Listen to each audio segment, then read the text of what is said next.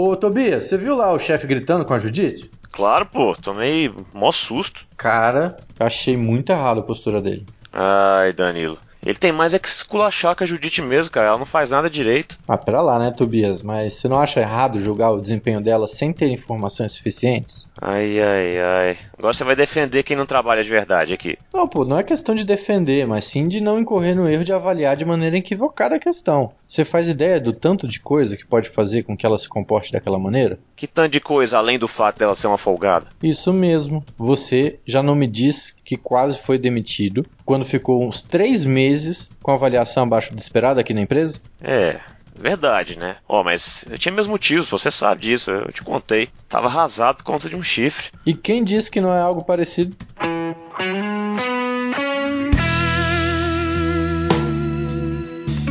Olá, seja muito bem-vindo ao Pessoas e Organizações, seu podcast quinzenal sobre gestão de pessoas e comportamento organizacional. Eu sou Felipe Cortes, de Brasília, e comportamento organizacional não é a mesma coisa que comportamento das organizações. Olá, pessoal. Bom, estou aqui de volta. Eu sou o Diogo, Diogo Fonseca, de Brasília, e eu diria que eu demorei uns 10 anos para aprender a me comportar dentro de uma organização. Será que aprendeu, hein? Vamos ver. Eu sou o Pedro, Pedro Holanda, também de Brasília, vocês já devem ter reparado, somos todos de Brasília. E se você é uma pessoa e está dentro de uma organização, você precisa conhecer comportamento organizacional. Exatamente, né? À toa, gente, que nosso podcast chama Pessoas e Organizações, tá? Pedro e Diogo, poderiam dizer aí aos nossos ouvintes quais são as nossas formas de contato? A primeira delas é o e-mail, a mais clássica, que é popodcast.gmail.com. Então, P-E opodcast.gmail.com. Nosso site é o que, Diogo? Nosso site é https anchor.fm. Anchor escreve A-N-C-H-O-R.fm barra pessoas e organizações sem o C cedilha nem o ativo. E o é Anchor de âncora mesmo em inglês, e o pessoal? Então é só lembrar disso que fica fácil. Exatamente. Vocês também podem entrar em contato conosco pelo Twitter, que é o arroba POPodcast, assim como no e-mail, ou no Instagram, que é arroba pessoas e organizações. Sem ser cedilha, sem o tio aí em cima do O. Lembrando, pessoal, que vocês podem nos seguir nas redes sociais, interagir com a gente, mandar meme de gatinho, o que vocês quiserem, tá? Pra gente. O que importa é participar, estar tá presente, dar dica, dar opinião, dar sugestão, interagir, pedir ajuda. A gente está aí para falar sobre, desde que seja no tema, né? Claro, falar o que vocês precisarem de ouvir da gente. E não tem jeito melhor de interagir hoje em dia que por meio das redes sociais. Queria lembrar aí aos ouvintes que, apesar de estar hospedado no Anchor, que é uma plataforma comprada recentemente pelo Spotify, a gente já está no próprio Spotify, no Deezer, no Stitcher, no Castbox e no Podcast Addict. Ainda estamos vendo aí o iTunes, que demora um pouquinho para adicionar a plataforma. Então até pedi para vocês avaliarem no iTunes com 5 estrelinhas, mas ainda não dá, viu, gente? Então não adianta tentar que não vai nem achar lá por enquanto. Beleza? E o Google Podcasts, apesar de já ser distribuído automaticamente pelo Anchor, ainda não está aparecendo, mas em breve a gente vai resolvendo isso aí para ficar em várias plataformas para vocês. Queria agradecer aí também, em nome de toda a equipe aí do Pessoas e Organizações, os quase 50 ouvintes que tivemos do nosso primeiro episódio. Lembrando que na data de hoje só fazem quatro dias que ele foi ao ar, né? Então é uma média interessante para uma primeira semana de podcast. E provavelmente o Diogo, que participou do primeiro episódio, pode dizer: você teve algum feedback de pessoas que você conhece sobre o primeiro que foi ao ar aí, Diogo? Ah, sim, o pessoal veio falar comigo, um pouco surpreso da, da gente estar tá fazendo um podcast de gestão de pessoas. É um tema pouco discutido, eu acho, né? Acharam muito interessante, sim, o, o episódio. O que o pessoal mais gostou foi que a gente conversou sobre gestão de pessoas assim, de uma forma mais descontraída, né? Que a nossa própria proposta é essa, né? De falar do tema de forma embasada, só que ao mesmo tempo divertida, didática, sem ficar aquela coisa maçante. Mas há quatro dias só, pô, a gente tem muito feedback para receber ainda. Então, pessoal, bora lá divulgar pros seus amigos pra gente triplicar esses ouvintes aí em mais quatro dias. É, e sim, feedback que a gente recebeu foi pessoalmente, né? Então são pessoas que nos mandaram WhatsApp ou falaram com a gente cara a cara, mas publicar mesmo nas plataformas ainda não tivemos nenhum. Então, quem puder entrar lá no Instagram, entrar no Twitter, comentar, divulgar para os seus amigos, para sua família, para o seu chefe. Quem sabe ele deixe de ser um chefe tão chato depois de ouvir pessoas e organizações. então, por favor, gente. Ah, uma coisa que é bem legal é passar para a galera aí, Pedro e Diogo, é que no Anchor, se você entrar lá no próprio site, tem como você enviar uma mensagem de áudio pra gente. O que é legal disso é que você pode ter a sua voz aqui no programa. Imagina só, sua avó ouvindo você falar num programa tão grande quanto pessoas e organizações. Minutos de fama. Bom, então, sem mais delongas, vamos ao nosso conteúdo do dia. Sometimes you have to take a break from being the kind of boss that's always trying to teach people things. Sometimes you have to just be the boss of dancing. Bom, pessoal, como é praxe, não só nesse podcast, mas no outro podcast que eu produzo com o Marcos, que é o Pesquisa Cash, sempre tem uma pergunta surpresa aí, fora da pauta, para pegar vocês, né? Ou pelo menos tentar. Então, eu queria saber como vocês tiveram o primeiro contato com comportamento organizacional na vida. Bom, meu primeiro contato com comportamento organizacional na vida foi na, já dentro da academia, né? Então foi na época do mestrado, quando eh, tive a oportunidade de participar de uma iniciativa que na verdade acabou depois virando uma série de iniciativas de um grupo de pesquisa lá da UNB focado em qualidade de vida no trabalho e ergonomia da atividade. Então eles acabavam utilizando alguns conceitos também de comportamento organizacional. Mas comportamento organizacional propriamente dito, que depois a gente pode até discutir o conceito, aí foi um pouco depois, quando se tinha inclusive uma discussão muito grande entre o que era comportamento organizacional, o que eram estudos organizacionais, o que era gestão de pessoas, se isso era algo da administração, se era da psicologia, se era dos dois, enfim. E foi nesse momento de ebulição, assim, no meio do mestrado que eu tive esse primeiro contato. Show, experiência riquíssima aí para quem tá no mestrado, né? Que às vezes até a gente sente falta nesse momento. Bom, vamos lá. Você quer se referir ao campo de estudo ou de fato o comportamento organizacional? Porque se for assim, foi quando eu comecei a trabalhar. E o, né, o bicho já pegava desde lá.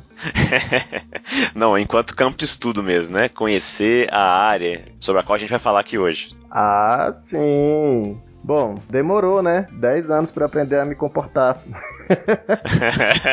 eu entrei cedo numa organização com 19 anos e só fui estudar comportamento organizacional já na pós-graduação, no mestrado. E é engraçado porque na graduação a gente tem uma disciplina, né, de psicologia, na graduação de administração que eu fiz. Mas a gente não consegue visualizar muito porque às vezes o, é trazido muito de forma muito teórica, né? Ah, estilos de liderança. Aí você acha que realmente é daquele jeito de liderança? Não é. Então, eu só comecei a refletir sobre ambiente trabalho depois que eu aprendi análise de comportamento organizacional. Você realmente saber mensurar atitudes, e isso foi numa disciplina no mestrado em que a gente aprendeu as escalas, os instrumentos, quais eram os principais comportamentos de comprometimento, né, de qualidade de vida no trabalho. Foi também na academia. Não, excelente. Eu também, na Federal de Uberlândia, na graduação, tinha uma disciplina similar ao que você falou, mas já chamava de comportamento humano nas organizações. E aí a gente viu esse basicão, mas nada demais. E na época eu nem sonhava em fazer pesquisa na minha vida, então já trabalhava, como você disse, mas não enxergava né, essa aplicabilidade. Eu vejo que falta muito isso na graduação, às vezes, né? um professor explicar para que, que você vai usar aquilo na sua vida, por mais que provenha da psicologia, por exemplo, que é uma ciência, etc. Às vezes falta isso. Poxa, para que, que eu vou ver, por exemplo, saindo aqui um pouco do tópico, mas para que, que eu vou ver filosofia em administração? Quando a gente está no curso, a gente não entende. Só anos depois que você começa a ligar as coisas, mas por uma falha muito dos educadores, né, que não pensam nisso enquanto estão em sala de aula. É. Bom, mas voltando aqui para a pauta, vocês falaram aí um pouquinho do comportamento, a questão de, poxa, é campo de estudo ou é quando eu comecei a conviver dentro de organizações. Então, eu queria saber, enquanto campo de estudo, qual é o conceito aí? O que, é que vocês me dizem sobre isso? Bom, ele é um campo de estudo que ele é voltado para previsão e explicação desse comportamento humano nas organizações. Você comentou até que a disciplina, quando você fez em Uberlândia chamava comportamento humano nas organizações, eu prefiro. Ela tem essa nomenclatura que ela deixa muito claro qual é o objeto de estudo, que é isso, é o comportar humano num ambiente organizacional. Então é esse campo de estudo que busca prever, explicar, entender, mas também ele busca dar subsídios para o desenho de instrumentos que visam modificar esse comportamento humano e os processos mentais dentro desse contexto organizacional, contexto de trabalho. Então, ele é proveniente da psicologia, certo? Isso, exatamente. A principal influência dele é, é da psicologia. A gente não pode deixar de comentar que também a psicologia tem uma série de subdivisões, né? Então, ela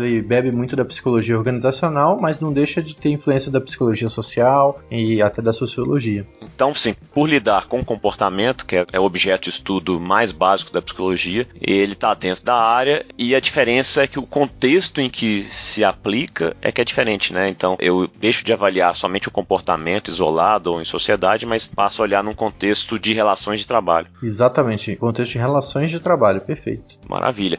E eu já ouvi outros nomes, né, por aí, já lendo, ouvindo as pessoas conversarem. Tem outros aí, Diogo? Bom, você pode encontrar muito facilmente o comportamento organizacional sendo também referido como psicologia organizacional e do trabalho, ou psicologia aplicada ao trabalho. Eu acho importante a gente entender que deve haver uma diferença aí. Você não precisa ser formado em psicologia para você entender de comportamento organizacional. Vamos lá. O psicólogo organizacional do trabalho tem uma formação específica em psicologia, e a psicologia seria, digamos assim, o braço teórico e investigativo científico do comportamento organizacional. Então, ela é a base de onde vêm as teorias. Agora, o uso dessas teorias dentro de uma organização com o intuito de modificar comportamentos e melhorar o ambiente de trabalho e produtividade aí é a parte aplicada. Então você não precisa ser o psicólogo lá com doutorado em psicologia para usar o comportamento organizacional, mas quem cria os conceitos, os métodos são os cientistas. E o CO, né, que é o comportamento organizacional, é mais a tradução disso para a aplicação concreta no ambiente organizacional. Então pode ter essa diferença de nomenclatura, mas é interessante a gente saber que existe uma diferença entre o campo teórico e o campo aplicado da psicologia organizacional e comportamento organizacional.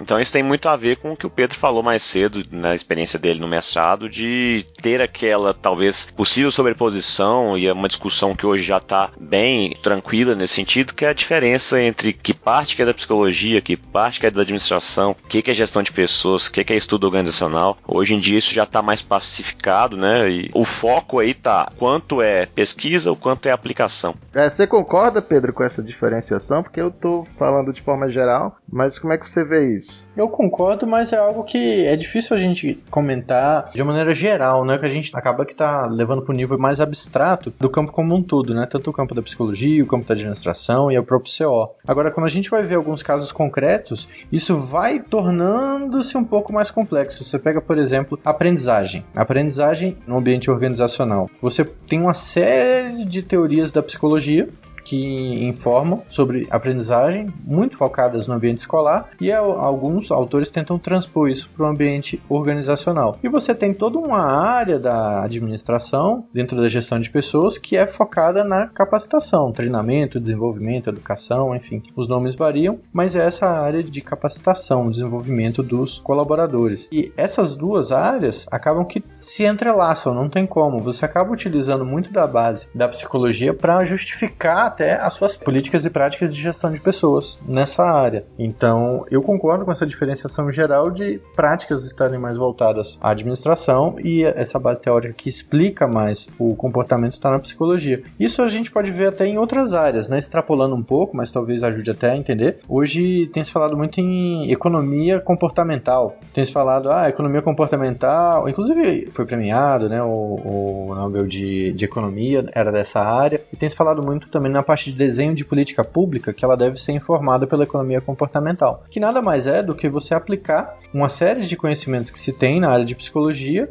para melhorar o incentivo que quer ser dado por determinada política pública, para modelar o comportamento daquele público-alvo. Então, acaba sendo uma aplicação, novamente, de conceitos lá da psicologia, né? nesse caso em política pública. Então dá para fazer esse paralelo também com a economia comportamental e o desenho de políticas públicas, né? No fim das contas, a realidade está pouco se lixando para as nossas divisões didáticas para entendê-la melhor, né?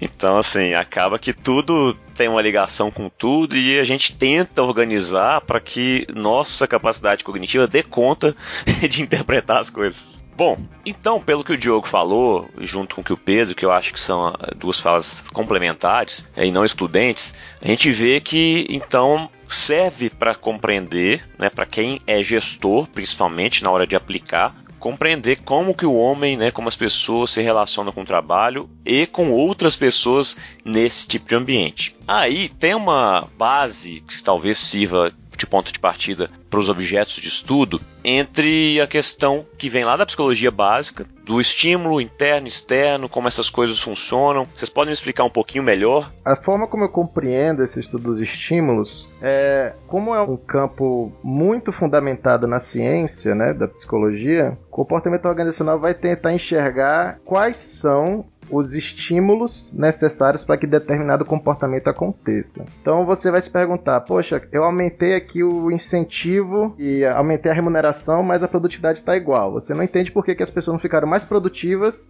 com o aumento salarial que você prometeu para elas. E aí você vai tentar entender se é uma questão externa do ambiente ou se é uma questão da sua política, se é uma coisa que você vai gerenciar ou se é uma questão interna daquelas pessoas, às vezes por questões de motivação, personalidade ou percepção que estão fazendo com que ela não corresponda, digamos, à sua iniciativa, né, de aumentar a produtividade. Então você tem que investigar em quais situações e como eu modelo essas situações para que as pessoas tenham aquele comportamento que eu desejaria que elas expressassem, né? Exatamente. E até expandindo esse exemplo, que foi muito bom, a parte de comportamento organizacional, né, o campo, ele tem informado até que é mais efetivo, por mais que seja contraintuitivo, o estímulo da possibilidade da perda do que da possibilidade do ganho. Isso tem sido testado. Então você ter o risco de perder uma bonificação ou parte do seu salário estimula mais um desempenho, entrega no ambiente de trabalho do que a possibilidade de ganho de um bônus. Então isso é interessante, acaba informando a tomada de decisão do gestor, né?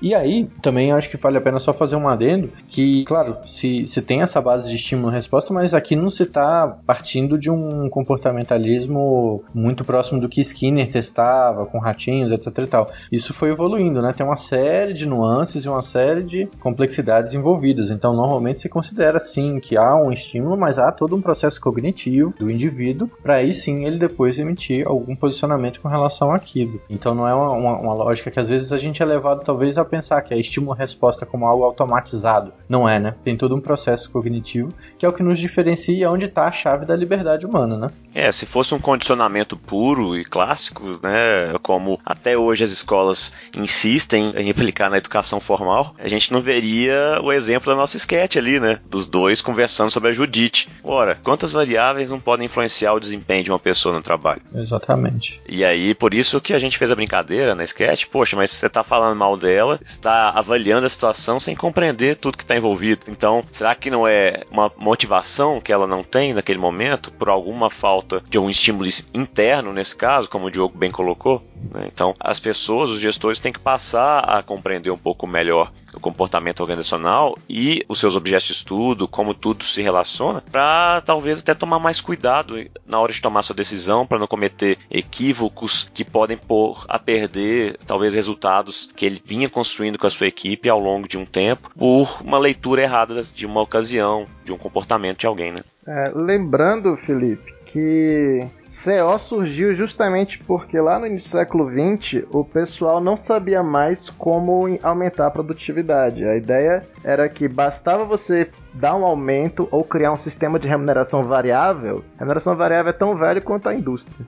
E as pessoas seriam mais produtivas. O cara pensou assim: olha, quem produzir mais peça ganha mais. E hoje a gente usa esse modelo ainda, né? Só que uhum. lá atrás foi assim que surgiu naqueles estudos de Hawthorne. Né? Acho que a gente vai falar isso um pouco melhor em algum episódio sobre histórico, né, de gestão de pessoas. Exatamente. Mas foi entrevistando as pessoas que estavam dentro de grandes empresas nos Estados Unidos que eles perceberam que as pessoas se importam muito mais, por exemplo, não muito mais, mas assim, existe um, um pesar entre os ganhos materiais ok, eu posso ganhar mais dinheiro. Mas algumas pessoas também reduziam seu desempenho porque elas queriam ficar bem com os colegas. Então, assim, você aumentar o seu desempenho para ganhar maior salário, uau, o cara vai ficar super motivado? Não. Às vezes eles vão entrar ali num acordo entre eles foi que a, uma, a primeira pesquisa de CO, né, demonstraram, para todo mundo ganhar parecido, todo mundo ganhar igual e todo mundo ficar amigo. Então as pessoas valorizavam a qualidade das relações sociais no ambiente de trabalho, valorizavam, por exemplo, se o chefe lhes dava atenção, dava atenção às suas necessidades pessoais. Então essa ideia de que o que motiva as pessoas é só dinheiro é arcaica e o CO surgiu justamente para tentar compreender essa constelação de fatores de motivação e produtividade que pode existir no ambiente de trabalho.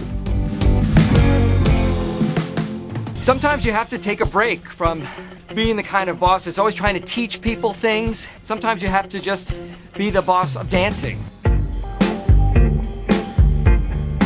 Excelente. Então você já começou até a entrar no nosso próximo tópico, que são os objetos de estudo. Afinal de contas, né? Que que esse campo aí da psicologia que tem aplicação na gestão, com que que ele se preocupa, né? Então, Pedro, diga aí alguns exemplos pra gente do que pessoas que estão dedicadas a essa área, seja fora da academia, dentro da academia, nas organizações, normalmente pesquisam, né? Ou, ou aplicam. Há muito foco também em questões relacionadas ao ambiente de trabalho, né? Então, como que aquele ambiente de trabalho ele pode acabar favorecendo ou não um bom desempenho. Então tá aí, desempenho humano no trabalho dos objetos mais estudados. Já comentamos da questão de aprendizagem, mas tem também uma série de coisas relacionadas à saúde no trabalho, bem-estar, qualidade de vida, e aí entram fatores como equilíbrio trabalho-família, oportunidades de crescimento, reconhecimento, a possibilidade de envolvimento na tomada de decisões. Então, aí são vários exemplos de estudo. Há também um foco muito grande em percepções, crenças, atitudes. Hoje se tem trabalhado muito a questão da diversidade diversidade no ambiente de trabalho, então estudar essas percepções e crenças é um passo importante para depois você conseguir atuar com diversidade na força de trabalho, porque diversidade ela é uma, uma realidade, né? Hoje a gente vê as, as empresas com três, quatro gerações diferentes, convivendo, pessoas de diferentes regiões, diferentes formações, então há essa necessidade, né? E aí fica cada vez mais evidente o entrelaçamento entre o comportamento organizacional e as necessidades da gestão de pessoas, né? No fundo, uma coisa acaba alimentando a outra. Mas aí, continuando, tem objetos de,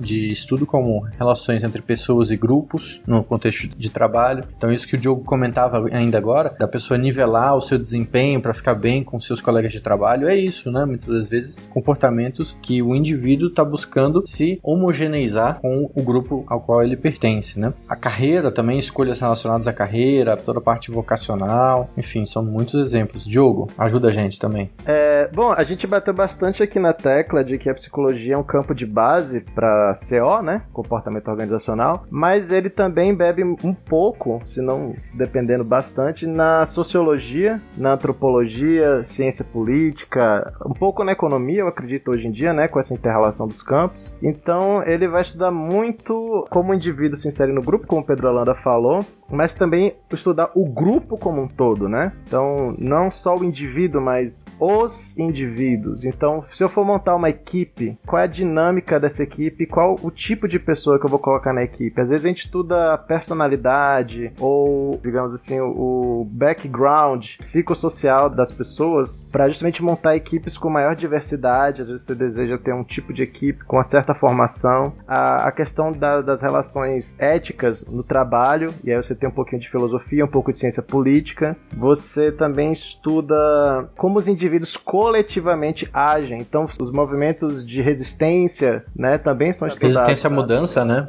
Resistência à mudança, coalizões. A própria formação dos sindicatos né, foi o que gerou a demanda pelo pessoal do comportamento organizacional que estava começando a estudar. Poxa, o que, que querem é, esse grupo de trabalhadores? Então, o grande objetivo do CO é harmonizar a convivência e os interesses entre indivíduos e a organização. E a organização tem que se encarregar de estudar quais são as necessidades dos indivíduos, muito além da questão material. Como, por exemplo, a saúde no trabalho física e psicológica, e como que aquele trabalho que a empresa está está fornecendo impacta na vida pessoal do trabalhador. Isso é uma pauta muito recente, né, Pedro? O equilíbrio vida pessoal e o trabalho, né? Isso também tem entrado um pouco na investigação de comportamento organizacional. Mas é uma demanda crescente, né? Tanto na produção acadêmica, mas também no dia a dia, né? A gente vê pipocar por aí. Crescimento no teletrabalho, jornadas flexíveis, etc. Tudo isso é um impacto de uma demanda das pessoas, dos trabalhadores, por um maior equilíbrio, né? Entre esses âmbitos da sua vida.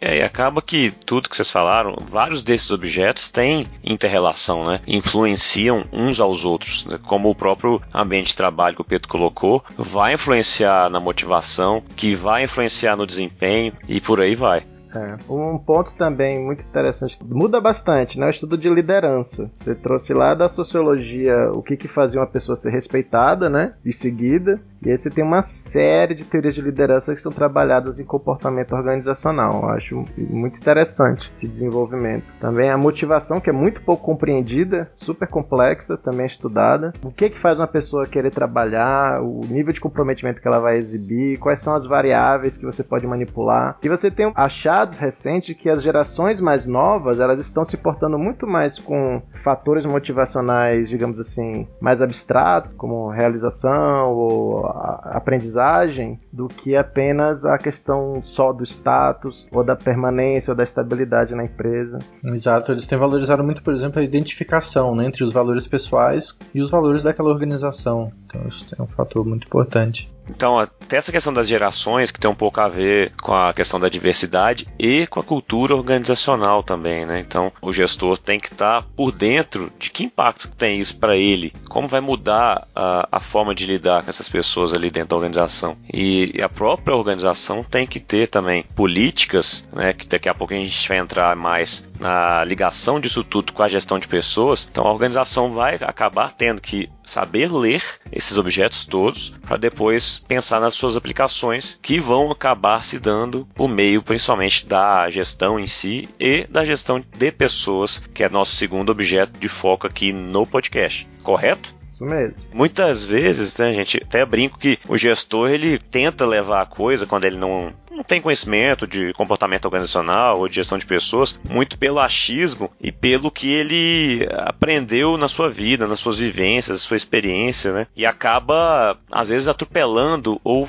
tomando decisões que não são as mais acertadas. Então eu queria que, você, que tentassem dar agora exemplos. Beleza, esses são os objetos de estudo, mas para quem está lá na prática, né, na ponta, quebrando a cabeça lá, o que, que, a pessoa pode tirar de proveito disso aí? Ó, um exemplo muito interessante que surgiu desse campo que eu acabei de mencionar da liderança é como você vai lidar com questões, digamos assim, existe uma percepção de que existe uma dicotomia entre enfocar no aspecto humano ou enfocar no aspecto de produtividade, né? Então assim, ah, se eu estou focando em produtividade, eu tenho que ser carrasco, eu tenho que punir, eu tenho que ir atrás do cara, cobrar dele, botar meta e tal. Você acabou de mencionar, gestores que não conhecem CO, eles acabam é, indo para lugar comum, digamos assim. O, o cara vai achar que para ele se impor ou para tornar a equipe mais produtiva, ele tem que usar de punição, por exemplo. Ah, eu vou brigar com ele. Igual a Judite. Pô, vou esculachar a Judite pra ver se ela acorda. E aí o que o, o campo vai dizer é o seguinte, amigo, é, não,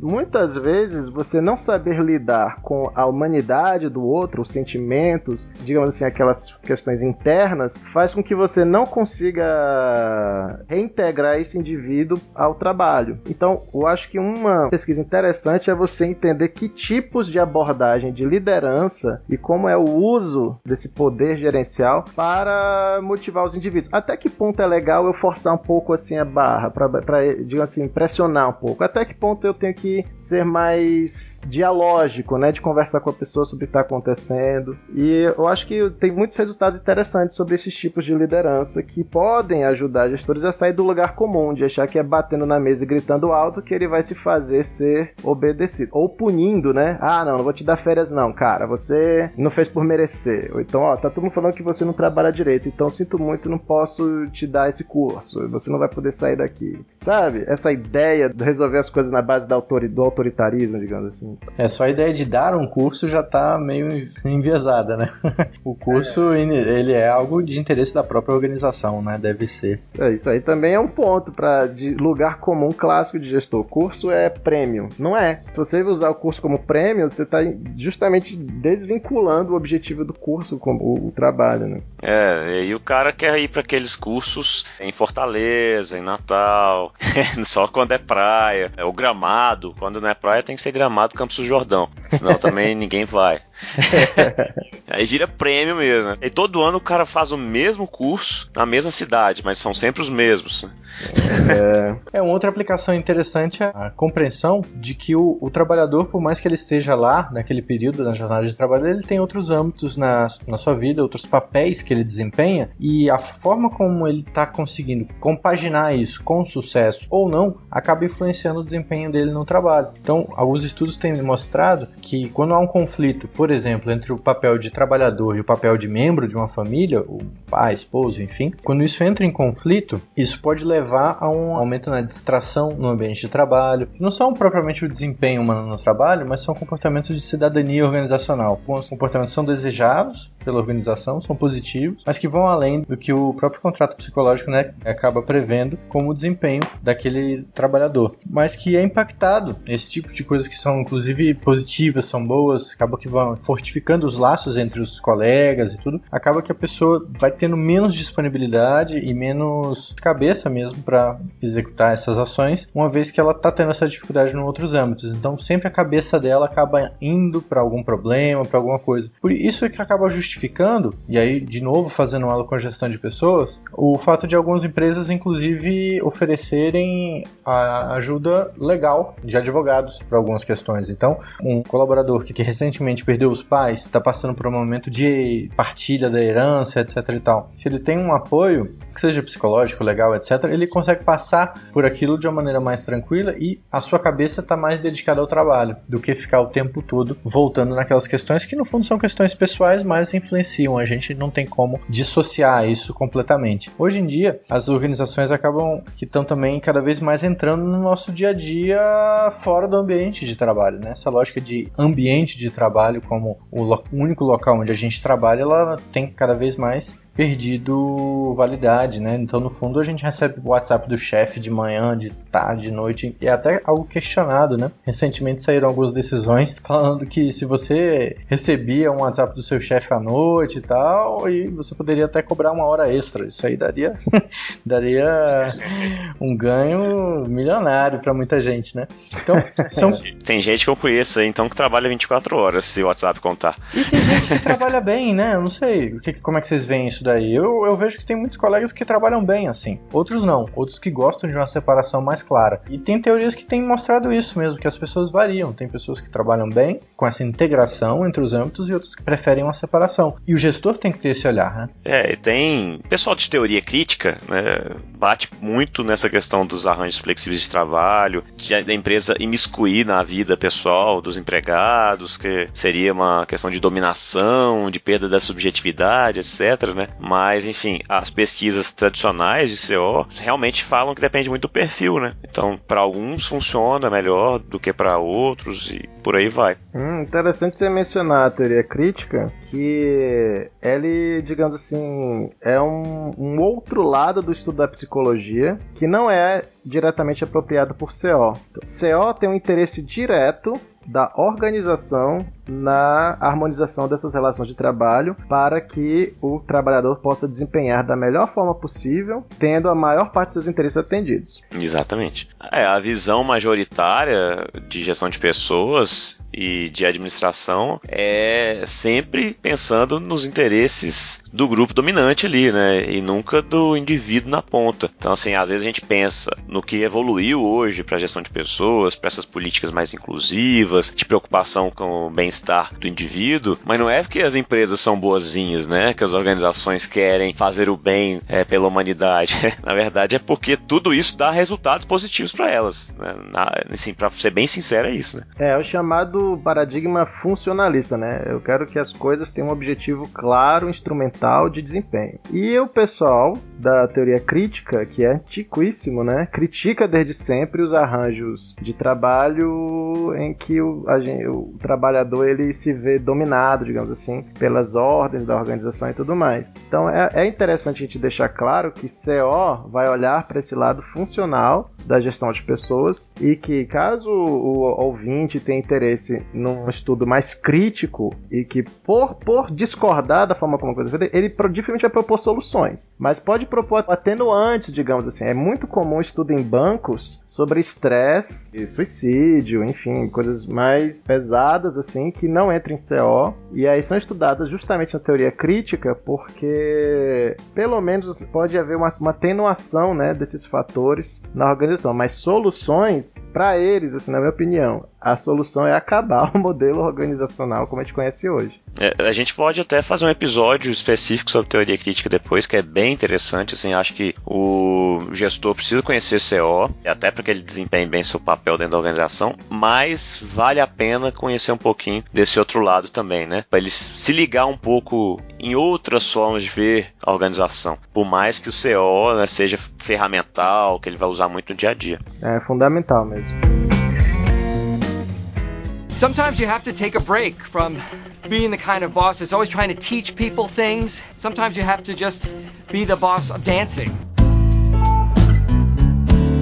Bom, além desses dois exemplos de aplicação aí do que o Pedro e o Joe discutiram um pouco, há também a possibilidade de você interpretar, por exemplo, quando fala de liderança, grupos, equipes, etc., como poder organizacional e seus tipos de fontes, né, de onde eu posso extrair poder, podem ser utilizados para que a liderança consiga exercer bem o seu papel, mas no sentido positivo, né, de influenciar as pessoas utilizando de recursos disponíveis ali dentro da organização, sejam eles eles conhecimento, um poder mesmo de posição, né, mais formal, é, para que elas cumpram objetivos da organização. Então, para a gestão de pessoas isso é muito importante. A gente aqui do podcast, a gente tem alguns estudos no setor público e a questão da política organizacional, do poder e como a parte psicológica disso funciona é também muito útil e muito frutífera, né, na área pública pelo menos, mas não só, tá? Na área privada também é importante e há muita presença desse tipo de relação.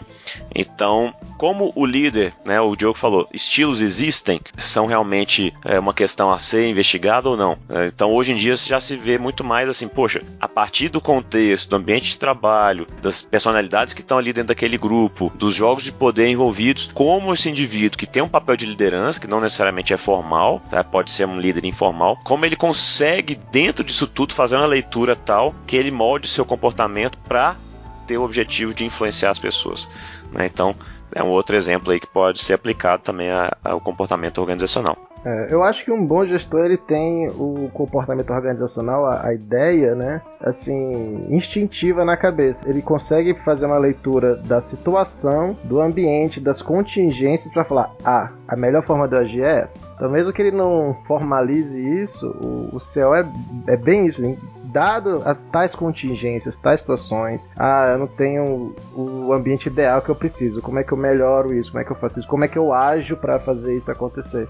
É, isso também tem uma pegada de CO. Isso que o Felipe comentou, eu achei muito interessante porque me veio à cabeça quando comentam de tipos de gestor para cada situação. Então muitas das vezes falam: ah, não, ele tem um perfil de liderança para uma empresa em crise, mas depois que ela entra numa normalidade, ele não serve mais. Isso é muito interessante, né? É como se a pessoa também não tivesse a capacidade de se adaptar, né? Que é isso que o Diogo está comentando. Na, na verdade, um bom líder ele tem essa capacidade de se adaptar aos diferentes desafios desafios e momentos da organização, né? Uhum. Exatamente. E eu, um exemplo, falando já que a gente falou de liderança, outro exemplo é justamente a, a possibilidade de você fazer um programa de desenvolvimento de líderes, né, que tem sido bem comum em várias organizações. Se gasta muito dinheiro com isso, inclusive em treinamentos, porque era uma coisa que não se acreditava que era possível nos primeiros estudos de liderança, né? E que a pessoa tinha traços de personalidade, características de nascença, que a faziam ser mais aptas a exercer liderança ou não. Hoje a gente já sabe que tem tem competências específicas que você pode desenvolver sim nas pessoas. Né? Então, não é uma coisa, ah, ou você é líder ou você não é. Né? Então, você pode ser preparado para ser líder e, obviamente,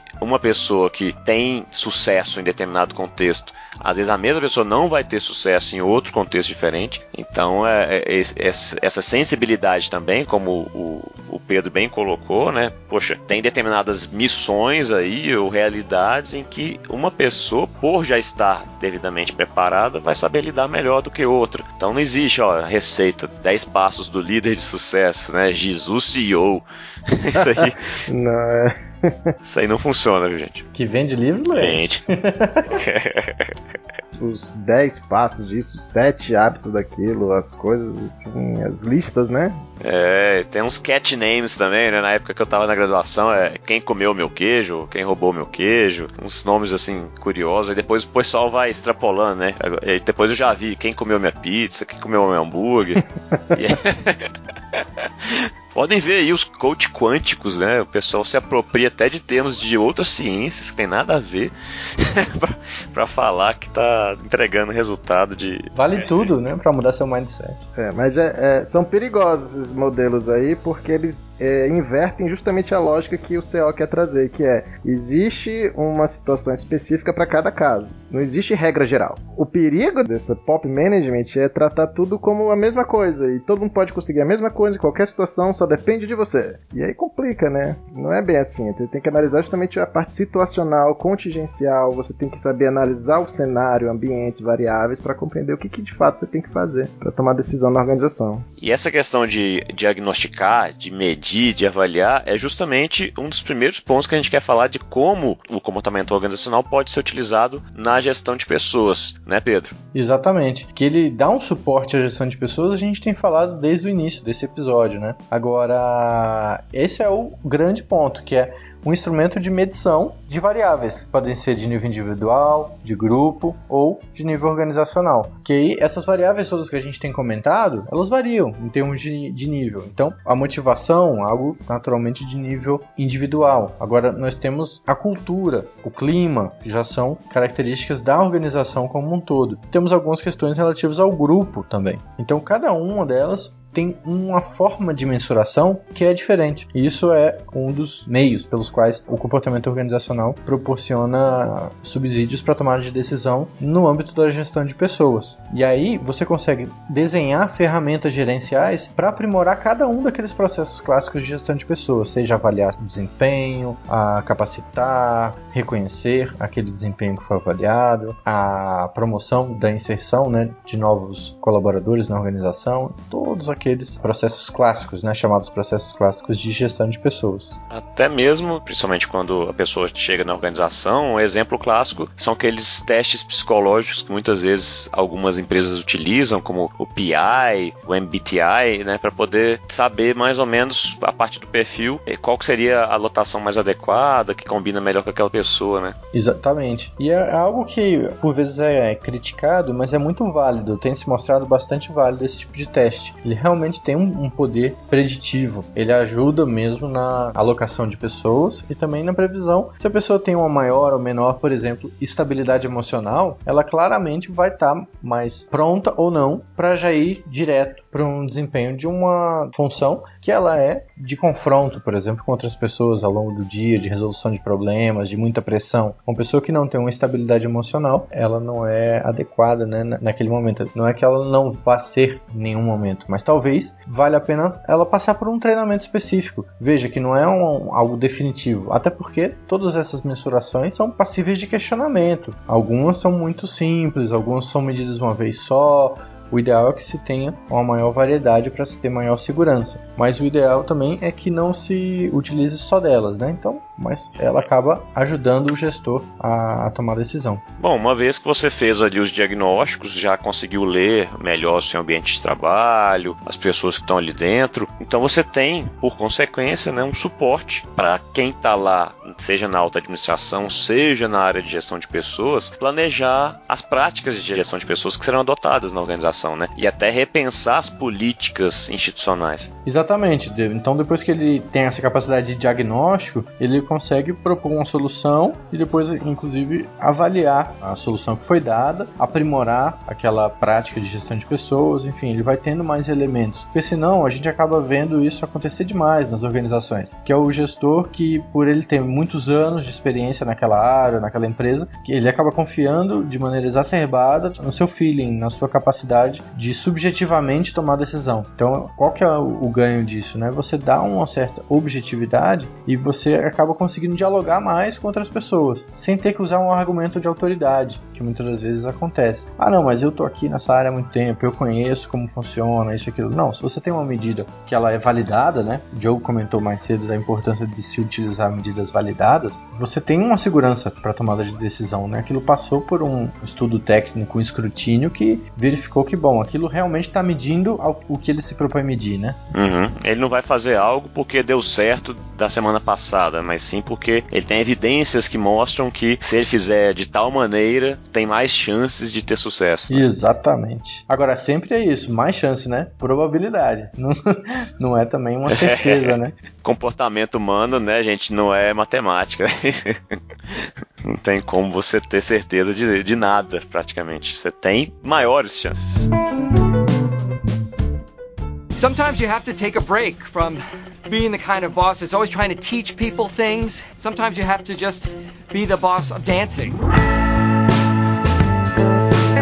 Bom, tem um exemplo legal, Diogo, que você trouxe aqui para a pauta. Queria que você explicasse para o pessoal aí esses cafezinhos com nome invocado lá das empresas suecas. É, bom, eu, é uma matéria recente uh, no jornal É o País, é, mas é um tema já conhecido. As empresas suecas, para variar, a Suécia sempre tem um benchmarking para várias coisas, né? Elas têm um, período que elas chamam de FICA. Eu não sei se é assim que pronuncia, mas as FICAS, F-I-K-A-S, são uma versão aprimorada do cafezinho. E elas não são, digamos assim, uma coisa formalizada, digamos que você é obrigado, né? Aí, mas culturalmente criou-se um ambiente de interação nas empresas para que todo mundo possa, em algum momento do dia, parar 100% do trabalho e passar ali 10, 15, 20 minutos conversando em grupo um lugar. Aí você fala, ué, mas eu faço isso na minha Copa. Todo dia eu paro, desço lá pra lanchonete, passo lá meia hora com o meu pessoal. Só que a diferença é que esses ambientes são, digamos assim, promovidos pelos chefes e pela equipe. Então é uma espécie de intervalo oficial da organização para que todo mundo possa conversar entre si tranquilamente sobre o trabalho comer uns docinhos ali, umas frutas, e é bancado pela empresa. É, bancado pela empresa, como se fosse um coffee break.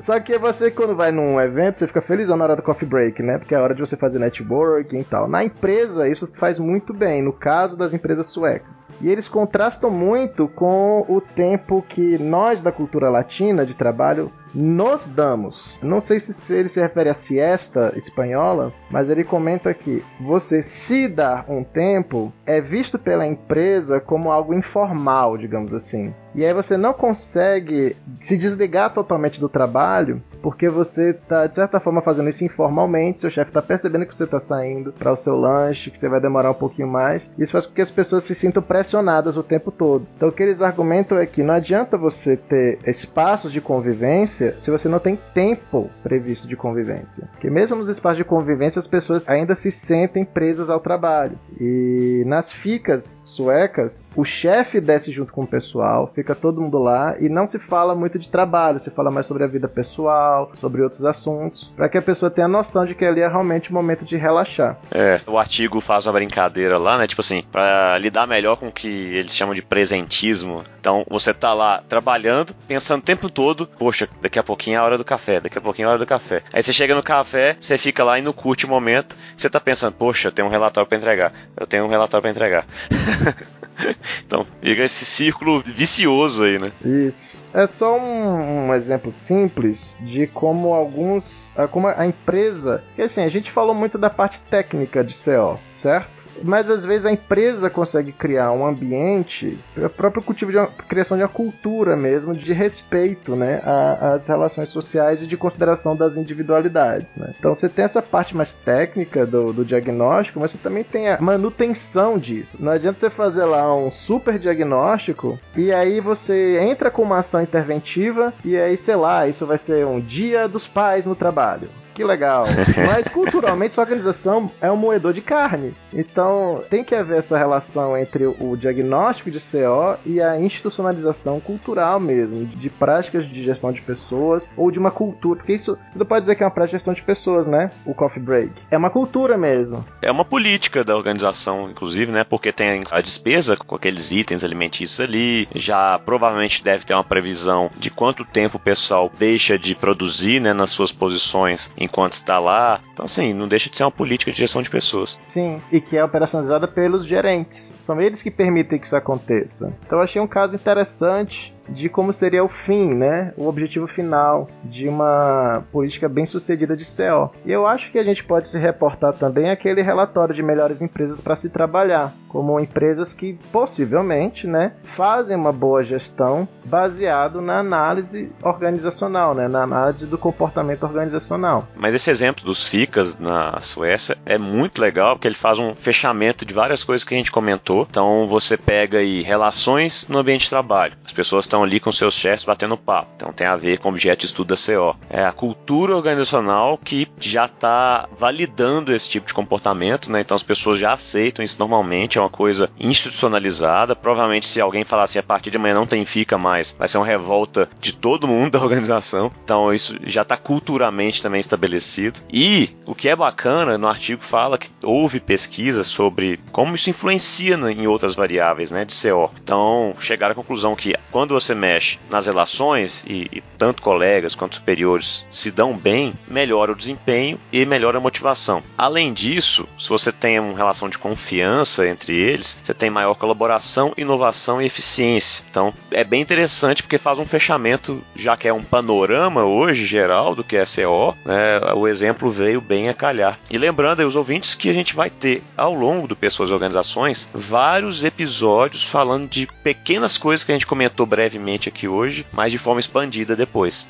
Bom, palavras finais aí antes da sessão de indicações, pessoal? Olha, como comentário final, fiquei pensando aqui, Felipe Pedro, quantas vezes uma empresa não faz uma pesquisa de clima organizacional, mas só para ter, sem nenhum direcionamento ou sem nenhuma pergunta que anteceda aquela pesquisa. Então, eu acho que é interessante que a gente deixe claro que CO é algo que você constrói aos poucos na organização e talvez não seja de uso constante, digamos assim. Ou você pode ter uma política de monitoramento de CO, que seriam pesquisas recorrentes, mas também é importante, eu acho que o mais importante para CO, para quem vai fazer uso de CO, é que você tenha uma pergunta de fato, bem delineada, porque CO é na verdade uma investigação científica. Então, se você não tem um problema claro para resolver, bem delineado, você não tem muito a eh, noção de quais são as variáveis que você vai investigar, quais são os tipos de ações que você vai poder tomar. E aí você vai acabar fazendo um diagnóstico que vai te dar uma resposta sobre a qual você não vai poder agir. Então é importante saber, você quer saber o que quando você vai usar CO? Ah, eu quero saber por que que o meu modelo de carreira não motivou as pessoas. Ou quer saber por que, que ninguém fica nessa empresa, a rotatividade é gigantesca. Ou por que, que tal unidade da nossa empresa, seja em outro, uma cidade e tal, tem a menor produtividade. Isso, a partir de uma pergunta bem feita, é que você coloca em prática aquele ciclo que vocês comentaram de diagnóstico. Aí você pensa uma solução com base no diagnóstico, age para depois avaliar se deu certo. Que acho que muitas empresas acabam fazendo CO por fazer, pela onda. Ah, vamos fazer um diagnóstico, vamos ver como é que as pessoas estão. E elas não têm de fato uma intenção de fazer uma modificação no ambiente de trabalho. Isso é péssimo, porque faz com que as pessoas sintam que a empresa toma conhecimento dos problemas e não age sobre eles. Aí entra uma naquela questão do descrédito, né, da área de gestão de pessoas, de que é mais uma pesquisa do RH, não serve para nada, e assim por diante. Exatamente. Eu passei por essa realidade que você está comentando, Diogo. De fato, eu conduzi um processo de pesquisa de clima organizacional. Foi um processo longo, foi caro, inclusive, e estava inserido em uma política. Então tinha uma institucionalidade, havia previsão de planos de ação com base nos resultados, justamente porque já se tinha identificado que em rodadas anteriores daquela pesquisa as pessoas já tinham manifestado que não tinham interesse em participar ou tornar a participar porque não viam a aplicação né, daqueles resultados e mesmo assim teve o mesmo destino. Não teve planos de ação, pelo menos não teve planos de ação gerais. Não tiveram planos de ação gerais. Alguns chefes de setor, de maneira individual, proativa, por conta deles, fizeram algumas coisas, mas não acabou não, não se refletindo numa política da organização como um todo, né? Que é uma pena. Isso é muito ruim. Agora, assim, além desses exemplos maiores que englobam muitas vezes a organização inteira, que é o caso da pesquisa de clima, tem questões micro também que você pode lidar, como foi o exemplo da Judite. Poxa, eu tenho um problema de desempenho claro na minha equipe. Que ferramentas eu posso tentar usar provenientes da CO para eu descobrir por que, que ela não está desempenhando bem antes de tomar qualquer decisão. Que às vezes eu posso tirar ali uma semaninha a mais antes de demiti-la, antes de mandá-la para o RH para resolver para onde que ela vai, enfim, e tentar avaliar minimamente, né, se, se é algo que às vezes pode inclusive ser a minha culpa enquanto gestor, até coisas pequenas assim, a CO pode ser positiva. Ah, gente, vou fazer um paralelo, não sei se vai ser muito ousado, mas em outros campos as pesquisas são muito levadas a sério, como uma etapa prévia para você tomar uma ação. E quando você vai lançar um produto novo na área de marketing, nossa, você tem muita pesquisa de diagnóstico, porque ninguém é louco de fazer um produto novo sem diagnosticar antes qual é a verdadeira demanda de mercado, como aquele produto tem que ser formatado. E essa mesma lógica tem que valer para gestão de pessoas e para CO. Você não vai inventar da sua cabeça um, entre aspas, produto, ou seja, uma política, uma prática nacional, sem antes fazer um diagnóstico adequado, mínimo, né? Que é justamente essa coleta de informações. Então eu acho que tem uma necessidade de se tornar mais técnica mesmo essa aplicação da gestão de pessoas e o fato de pouca gente se aprofundar em CO ou de você ter poucos profissionais ou se valorizar muito pouco, né, o psicólogo organizacional ou o profissional de CO faz com que as pessoas vão na base da tentativa e erro. E é muito pesado você errar em política de gestão de pessoas, porque para você conseguir recuperar sua credibilidade de novo é um longo passo. Por isso que pessoas e organizações estão aqui para te ajudar ajudar. Então, se você é gestor, você trabalha em gestão de pessoas, cola na gente, divulga para todo mundo que sua vida vai ficar mais fácil. Bom, então vamos lá para nossa sessão de indicações. Sometimes you have to take a break from being the kind of boss that's always trying to teach people things. Sometimes you have to just be the boss of dancing. Pedro e Diogo, vocês como pessoas cultas aí, que convivem com a cultura pop e com as pesquisas em gestão de pessoas ao mesmo tempo, o que, que vocês têm para divulgar, para dar dicas, inspirar nossos ouvintes aí? Bom, eu queria começar sugerindo aquele seriado, na verdade são dois seriados com o mesmo nome, The Office. Tanto a versão do Reino Unido quanto a versão americana. São duas versões muito boas e a realidade é a mesma, né? Eles vão retratando um escritório, foca muito na relação entre chefias, chefe subordinado, entre os colegas de trabalho e sempre são episódios muito engraçados, mas que não deixam de refletir realmente questões que nós vivenciamos no dia a dia de trabalho e dão muito pano para manga, viu? Dá para fazer muita reflexão com base nos episódios. E aí eu também queria recomendar dois materiais que aí já é uma pegada mais acadêmica. O primeiro deles é o Journal of Organizational Behavior. Ele é, acho que é a principal publicação periódica do campo de CO. E algo que é muito interessante sobre esse journal é que ele tem trabalhado recentemente com várias edições especiais. Então ele pega um tema, a gente citou alguns objetos de estudo. Então ele pega um deles e vai aprofundar, vai dar exemplos práticos, vai discutir o conceito. Um recente que teve agora é dos colaboradores esconderem conhecimento. Então ele vai lá discutir o que, que é isso, que fenômeno é esse, o que, que leva uma pessoa a esconder conhecimento, qual que é o conceito. Então é muito interessante, que é quando um indivíduo tenta, de maneira intencional, esconder ou, enfim, um conhecimento que é requisitado por outra pessoa naquela organização. Então, o que, que leva uma pessoa a fazer isso, né? O que, que ela está querendo? Isso é muito interessante para você tentar ver que às vezes, poxa, você tá capacitando, mas o cara tá te escondendo que sabe alguma coisa e tal. E, e aí, né? Então, é, é muito bom. Eu, eu focaria em alguns desses temas especiais se a pessoa tiver interesse em conhecer mais sobre o tema. E um outro que aí já é uma coisa mais geral, que ela é um, um handbook, que aí a palavra já indica, que ele tenta reunir o que, é que tem de mais fundamental do campo. Então é da Sage, aquela editora, Sage Handbook of Organizational Behavior. Ela reúne bastante bem os principais tópicos do campo. São essas minhas sugestões. Lembrando que essas indicações estarão aí no post do episódio, viu, pessoal? Então não precisa ficar anotando aí enquanto ouve, tá? Às vezes você tá dirigindo, vai pegar o celular para anotar, bate o carro, cuidado. Olha, eu vou sugerir um seriado também, mas uma pegada mais dark.